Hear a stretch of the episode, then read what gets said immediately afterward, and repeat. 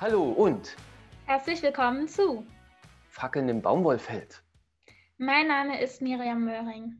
Und ich bin Ben Kraul.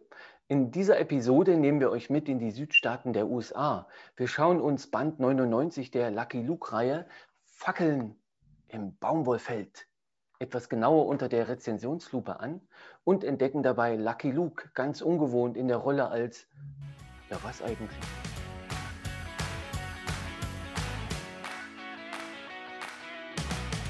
Gute Frage. Es geht um einen Mann, der Urlaub von der Hektik des Wilden Westens machen möchte. Und von sich selbst in der Rolle als Lucky Luke.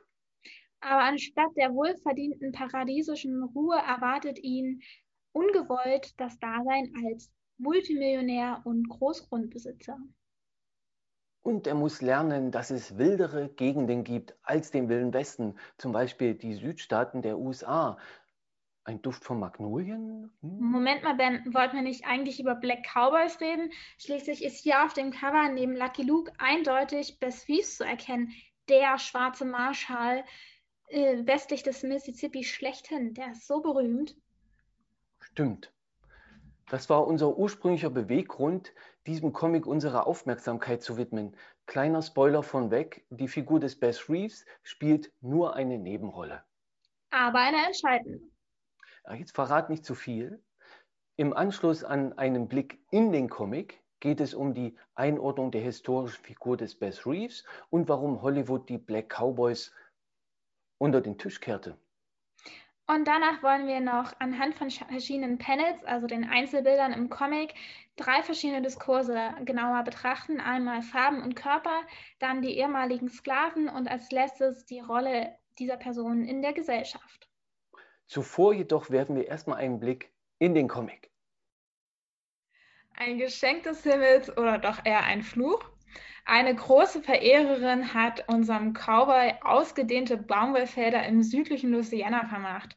Dort muss Lucky Luke entsetzt feststellen, dass seine Angestellten von den Gutsbesitzern der Umgebung terrorisiert werden.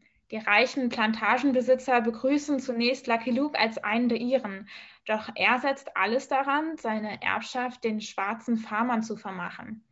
In seinem Kampf gegen die Mächtigen der Gegend erhält er völlig unerwartet Unterstützung von den Daltons. Wer sie nicht kennt, das sind die Verbrecher in diesem Comic, die ihn eigentlich beseitigen wollten.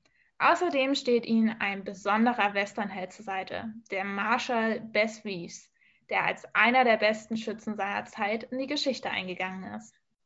Auf geht's! Lass uns anfangen. Jeder Mann kennt Lucky Luke, Star und Westernheld, der dem Bösen mutig. Lucky Luke ist mit mehr als 300 Millionen verkauften Heften der erfolgreichste Western-Comic weltweit. Gezeichnet wird er seit fast zwei Jahrzehnten vom Franzosen Esté.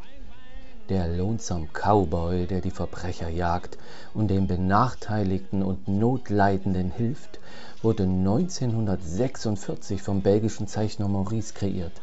Von 1955 an hatte Asterix-Autor René Goscinny die Texte verfasst an das Thema Rassismus wagten sich die beiden nur einmal etwas zaghaft heran in der von René Goscinny geschriebenen Geschichte Band 20 am Mississippi aus dem Jahre 1959. Dort verschlug es den Mann, der schneller schießt als sein Schatten, das erste Mal in das Louisiana nach dem Bürgerkrieg. Hier tauchten bereits Afroamerikaner auf, die als sympathische, lässige, musikalisch talentierte Arbeiter charakterisiert und zugleich mit rassistischen Stereotypen als faule Lastenträger und Hasenfüße belegt wurden. Der neueste Lucky Luke Band Fackeln im Baumwollfeld versucht ein solches altes Storytelling nun zu korrigieren. Er wirft einen komprimierten und in Ausschnitten profunden Klammer auf europäischen Klammer zu, Blick auf die Geschichte der USA und ihrer Südstaaten. Zu verdanken hat das Lucky Luke dem französischen Autor Jules, der bereits die letzten drei Bände schrieb. In einem Interview zu Fackeln im Baumwollfeld äußerte sich Jules wie folgt. Natürlich will ich, dass Lucky Luke seiner Tradition treu bleibt, aber ich will auch einen Lucky Luke, der von heute ist und in seiner jetzigen Form noch nicht existiert hat. Im neuen Band spielt erstmals ein Afroamerikaner eine entscheidende Rolle. Der Sheriff Bass Reeves kommt Lucky Luke zu Hilfe, wie auf dem Cover unschwer zu erkennen ist. Aber wer war Bass Reeves? Die Figur hat einen authentischen Charakter als Vorbild. Der als Sklave 1838 geborene Reeves floh während des Sezessionskriegs aus der Gefangenschaft in ein Indianerreservoir. Dort lebte und lernte er die Sprache und Gebräuche der Ureinwohner, bis durch den 13. Zusatzartikel zur Verfassung der Vereinigten Staaten die Sklaverei abgeschafft wurde. Aufgrund seines profunden Wissens im Umgang mit den Ureinwohnern wurde Reeves 1875 als erster Afroamerikaner zum US Deputy Marshal ernannt. Er sorgte vor allem westlich des Mississippi in Oklahoma und Arkansas für Recht und Ordnung. Im Laufe seiner heldenhaften Karriere verhaftete er über 3000 Gesetzlose.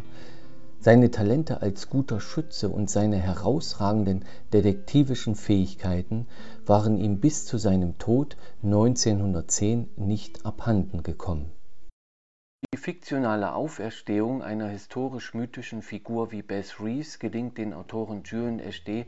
ein besonderer Coup. Der eigentliche Clou ist jedoch, dass Bess Reeves gar nicht so viel Präsenzzeit innerhalb des Comics hat. Von den 392 Einzelbildern sind gerade einmal 92 Panels der Figur des Deputy Marshals gewidmet. Auch ähm, andere afroamerikanische Figuren wie die selbstbewusste Lehrerin Angela oder der zurückhaltende Vorarbeiter Sokrates Pinkwater erweitern die Erzählperspektiven des Comics durch 60 Panels. Weitere 89 Bilder gehören den Daltons, bleibt also mehr als genug für Lucky Luke und dem Südstaatenkosmos. Fassen wir noch einmal zusammen. In Fackeln im Baumwollfeld geht es um einen Mann, der Urlaub von der Hektik des Wilden Westens machen möchte und von sich selbst in der Rolle als Lucky Luke, der statt der wohlverdienten paradiesischen Ruhe die größte Baumwollplantage Louisianas erbt, der diese Rolle als Multimillionär und Großgrundbesitzer ablehnt, der lernen muss, was es heißt, Verantwortung zu übernehmen und dennoch in Versuchung gerät. Louisiana eine wildere Gegend als der wilde Westen, in denen, afroamerikanische, in denen die afroamerikanische Bevölkerung in Armut leben muss, Partygespräche über Lynchmorde, Auspeitschung, Scheiterhaufen, die Terrorherrschaft des Ku Klux Klans, und Hurricanes an der Tagesordnung sind.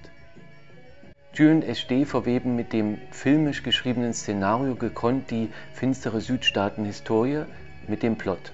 Die Erzählung ist anspielungsreich und von einem leicht absurden Humor geprägt. Das ist sehr unterhaltsam. Das neue Album wurde jedoch nicht etwa von der Black Lives Matter Bewegung inspiriert, so Autor Jules. Er begann mit seinen Recherchen zu diesem Thema bereits vor vier Jahren. Und seine Recherchen, und seine Recherchen ergaben Folgendes. Es war das bestgehütete Geheimnis des Wilden Westens und bis vor kurzem hat sich niemand ernsthaft damit beschäftigt, außer Quentin Tarantino. 25 bis 30 Prozent aller Cowboys waren Schwarze und ein Großteil ihrer Kollegen Hispanics. Die Hollywood-Western haben diesen Teil der Geschichte immer unter den Teppich gekehrt und stattdessen die Legende vom blonden, blauäugigen Cowboy geschaffen. Dabei interessierten sich nur die Ärmsten unter den Amerikanern für diesen harten Beruf, in dem man durchschnittlich nur einen Dollar am Tag verdiente.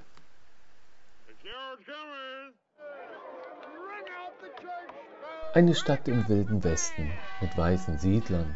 So präsentiert sich die Szenerie in vielen Hollywood-Western, auch in Blazing Saddles. Die kleine Stadt freut sich auf den neuen Sheriff. Hey, the sheriff is a nick. What did he say? The sheriff is near. No, God blame it, dang blame. The sheriff is a nick.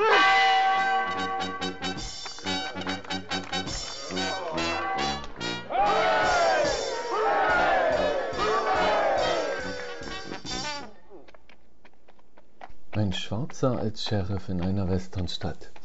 Das sorgt für ungläubige Gesichter. Auch wenn im echten wilden Westen Schwarze keine Ausnahme waren, sind Cowboys für uns meist Weiße. Schwarze in Western gab es allerdings schon in den 20er bis 40er Jahren, den sogenannten Race Films oder Race Movies. Heute unvorstellbar, Schwarze und Weiße durften nicht zusammen ins Kino. Deshalb wurden Filme mit schwarzen Schauspielern für ein ausschließlich schwarzes Publikum gemacht, die Produzenten allerdings waren meistens Weiße. So erstaunt es nicht, dass diese Western genau gleich gebaut sind, einfach mit schwarzen Cowboys und Sheriffs. Die Ausgrenzung der afroamerikanischen Bevölkerung wurde später in Komödien verarbeitet, wie in Blazing Saddles. In den 70er Jahren startet dann die große Welle der sogenannten Blaxploitation-Filme. Ursprünglich als Billigproduktion mit schwarzen Stars für ein schwarzes Publikum gedreht, wurden diese Filme Filmkult. Die expliziten Gewaltszenen gefielen auch einem weißen Publikum, denn wie in Boss Nigger waren plötzlich Schwarze der Boss und das Gesetz.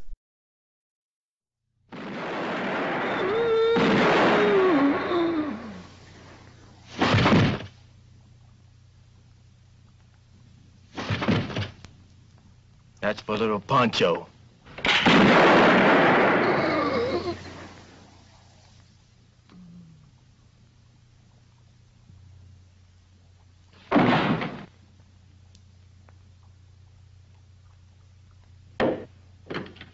That's for me.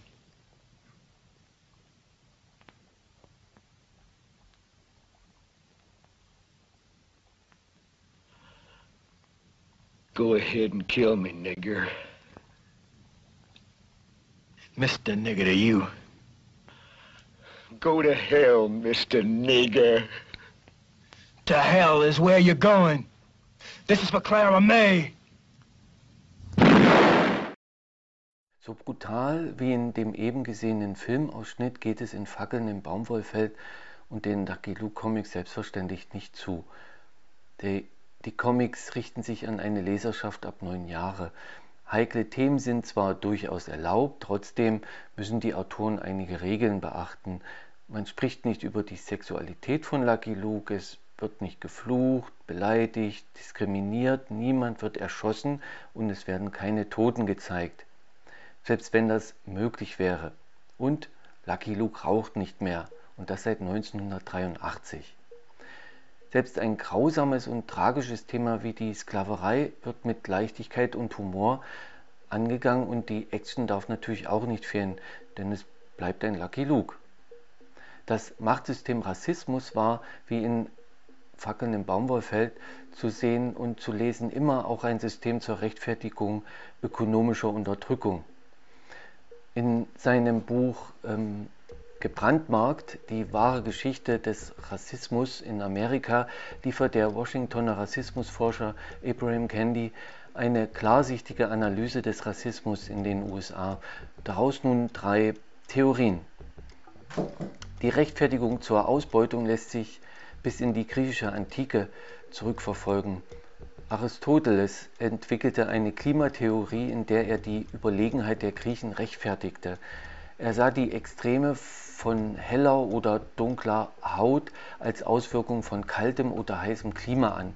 Für Aristoteles waren die Griechen durch ihr ideales mittleres Klima die schönsten und begabtesten Menschen und die überlegenen Herrscher und Sklavenhalter der Welt. Eine zweite Theorie ist die Fluchtheorie. Schwarz ist die Farbe des Animalischen und Bösen. Dieser Theorie nach sind die schwarzen Nachkommen von Ham, dem Sohn Noahs, verflucht. Sie seien durch die schwarze Farbe herausgehoben worden, aufgrund des Fluchs des Vaters, der auf ihm lag. Dessen Wirkung habe sich sowohl in seiner Farbe gezeigt, als auch darin, dass Gott seinen Nachkommen Sklaverei auferlegte.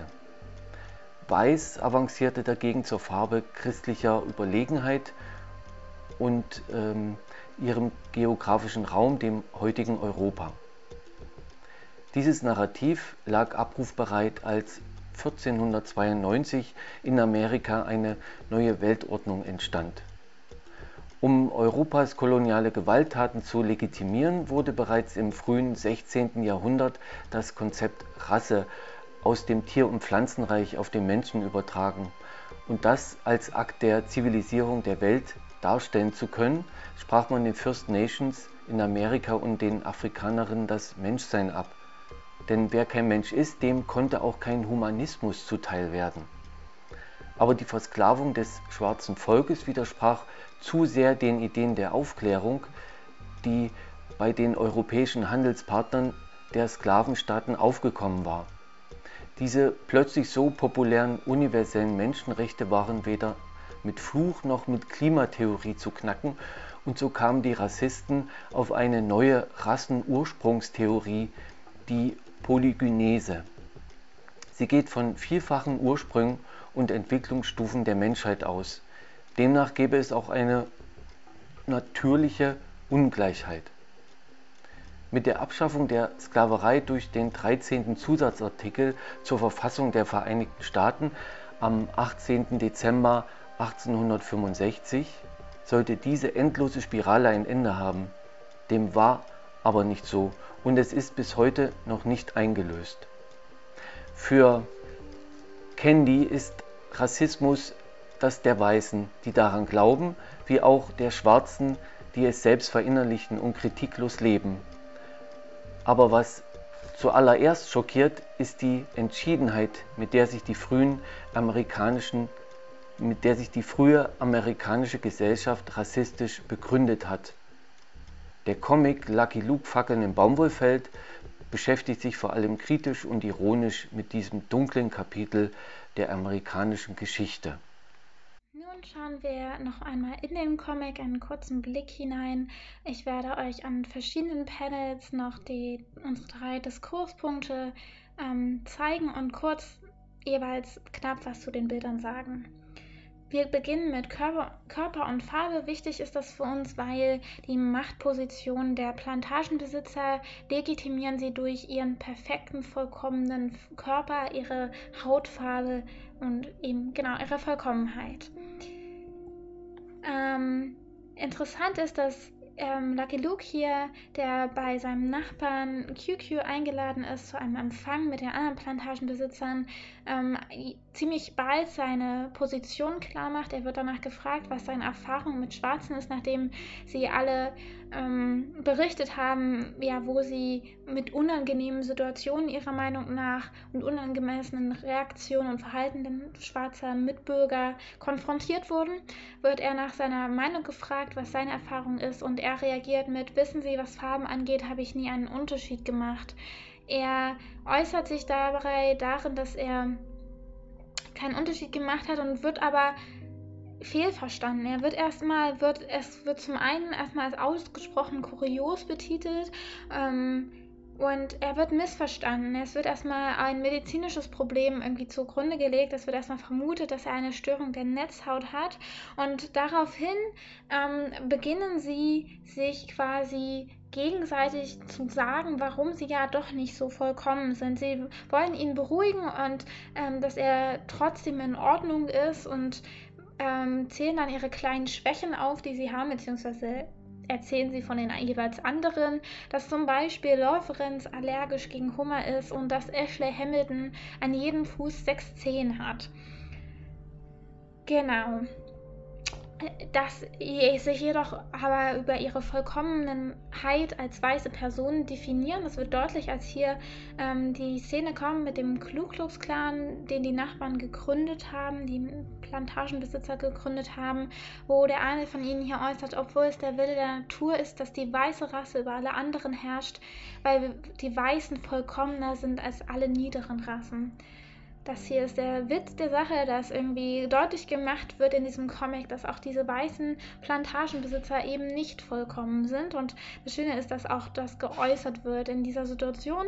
Das nächste oder übernächste Bild in dem Comic ist dann, dass einer der anderen ähm, Ku Klux Klan Anhänger so im Hintergrund flüstert, außer bei Ashley mit seinen sechs Zehen. Genau. Ähm, auch sehr markant finde ich dieses Bild von einem jungen Farmer, der ein ehemaliger Sklave ist, der in den wilden Westen gehen will, um dort ein freieres Leben zu haben, sich dort ein neues Leben aufzubauen. Und Lucky Luke will ihn warnen, dass es dort auch nicht ungefährlich und so einfach ist, wie er sich das vielleicht vorstellt, denn es gäbe zum Beispiel Klapperschlangen. Aber hier äußert dieser junge Mann dann, mag sein, aber wenn eine Klapperschlange dich umbringt, dann wenigstens nicht wegen der Farbe deiner Haut. Denn ja, Klapperschlangen machen keinen Unterschied zwischen der Hautfarbe und das ist das, was dieser junge Mann sehr vermisst und wo er sich in seiner Freiheit eingeschränkt wird und da ist er bereit, diese Gefahr auf sich zu nehmen. Nun kommen wir zu den, zum Diskurs der ehemaligen Sklaven. Zunächst hier einmal vom Beginn des Comics. Ähm, die, als Lucky Luke ankommt auf seiner Plantage, die er geerbt hat, ist alles sehr ruhig und nur Sokrates, dieser Verwalter, der hier zu sehen ist, ähm, begegnet ihm und ähm, genau, er berichtet ihm dann, dass die Plantagenbesitzer alle da sind, dass sie nur Angst haben, dass ähm, vielleicht Lucky Luke ihnen etwas anhaben, antun könnte, denn sie haben einfach Angst vor Fremden, weil sie nie wissen, wer ihnen gegenübertritt, weshalb sie sich versteckt haben. Und hier Sokrates ähm, bringt das auch ins Gespräch, aber ich kann sie beruhigen, keiner der Plantagenarbeiter ist davongelaufen. Sie warten übrigens draußen, um sie zu begrüßen. Ähm, für ihn ist es ganz selbstverständlich, dass irgendwie die Plantagenarbeiter mit zum Besitz gehören, dass sie, ähm, dass klar ist, dass Lucky Luke das sonst eingefordert hätte, dass er in dieser Position gewesen wäre, sich dann darüber zu beschweren oder Strafen aufzuerlegen, wenn nicht alle da sind. Und Lucky Luke ist selbst hier, wie man sieht, schon etwas verwundert darüber. Eine nächste Szene, ähm, als diese Plantagenarbeiter ihn begrüßen, also Lucky Luke begrüßen, ähm, gibt es einen Alarmruf von einem der Plantagenarbeiter QQ. Es ist offenbar ähm, etwas, ein Warnruf, denn alles in diesem Bild signalisiert, Gefahr ist im Verzug und ähm, es ist eine bedrohliche Situation, die sich jetzt anbahnt. Ähm, warum? QQ ist der Nachbar. Ähm, warum nennt ihr ihn eigentlich QQ? fragt Lucky Luke dann später den Sokrates und er sagt dann, dass es seine Initialien sind, die er seinen Sklaven mit glühenden Eisen in die Haut gebrannt hat. Ähm, also hier auch nochmal wird deutlich, dass die Schwarzen einfach als Menschen zweiter Klasse ähm, ja angesehen wurden, dass sie als Besitz gehandelt wurden und nicht unbedingt mehr als Menschen sogar. Genau. Ähm, hier eine Szene aus dem Ku Klux Klan Treffen, wo QQ, dieser Nachbar, sich gerade sehr empört darüber, dass ähm, Lucky Luke die Plantage den Plantagenarbeitern, also den ehemaligen Sklaven, übereignen will, denn er fühlt sich in der Vorherrschaft der Weißen bedroht. Das muss natürlich verhindert werden, dass die Vorherrschaft der Weißen ähm, gestört wird. Ähm, aber auch dieser Comic ist leider nicht völlig frei von Vorurteilen, denn Lucky Luke selbst vermutet erstmal als QQ, ähm, als QQ quasi ausgerufen wird und alle Plantagenarbeiter fliehen, vermutet er erstmal einen Desperado oder einen Indianer, weil er sich nicht anders erklären kann, warum seine Angestellten so ähm, verschreckt davonlaufen und in Panik sind und sich verstecken. Ähm, auch hier, also Lucky Luke hat einen Vorteil. Er vermutet, dass ein Desperado, ein Indianer, dass sie ähm, prinzipiell Gefahr bedeuten und auf Krawall aus sind. Und der letzte Punkt in unserem Diskurs, in unserer Diskursanalyse ist die Rolle in der, haben wir betitelt mit der Rolle in der Gesellschaft. Ähm, hier vom Beginn des Comics, als Lucky Luke ankommt und Sokrates ihn begrüßt. Hier wird auch an der Stelle die Machtposition sehr deutlich, die Lucky Luke innehat, die ihm zunächst gar nicht bewusst ist, ähm, denn er möchte Sokrates mit einem Handschlag begrüßen. Dieser reagiert erst nicht darauf, ist verwirrt, nimmt dann doch die Hand. Ähm, allerdings merkt Lucky Luke, dass etwas nicht stimmt und fragt nach, was los ist. Sokrates antwortet ihm darauf, das ist das erste Mal, dass mir ein ein Weißer die Hand gibt. Er geht hier davon aus, dass, ähm, wie Foucault so schön den Machtbegriff ähm, ja auch definiert hat, dass es auch ein Mechanismus ist, ein Prinzip ist, das Handeln gewährt oder einschränkt und ähm, ähm, Lucky Luke ist hier derjenige, der die Macht innehat und Sokrates geht davon aus, dass Lucky Luke ihm die Macht halt insofern einschränken, die Macht zum Handeln einschränken wird, dass er als schwarzer Mann nicht ihm die Hand reichen darf und ist dann völlig überrascht, als ihm diese, dieses Handeln doch gewährt wird. Denn er ist es nicht gewohnt, dass jemand in, aus seinen Augen der Machtposition als ein weißer Plantagenbesitzer ähm, Lucky Luke ihm diese, diese Handlung überhaupt gewährt.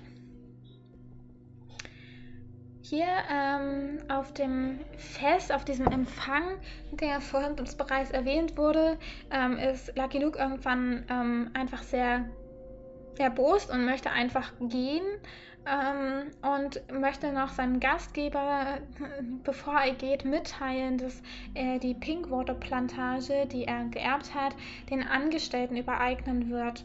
Ähm, dieser ähm, reagiert völlig entsetzt. Schwarzen sind sie angetrunken, Mr. Luke ähm, spannend ist hier, dieser QQ ähm, redet hier von Schwarzen. Er reduziert sie lediglich auf ihre Hautfarbe, während ähm, Lucky Luke von Angestellten redet, denn das ist die das Verhältnis, was er zu diesen Menschen hat, das ist der Bezug, den er zu ihnen hat. Für ihn sind sie die Angestellten der Farm, dieser Plantage, die er geerbt hat. Genau, aber auch die Schwarzen selbst ähm, sind natürlich in diesem System drin und agieren auch damit, mit diesem Verhaltensmuster.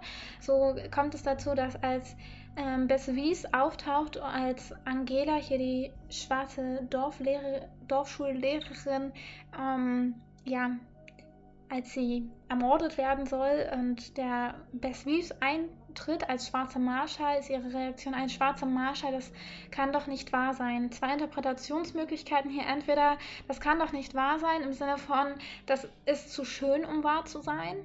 Ähm, oder das kann doch nicht wahr sein, dass sie vielleicht ähm, einen Verrat hier vermutet, dass jemand, der ihren sich in, ähm, auf die Seite der anderen geschlagen hat und eine Machtposition ausübt.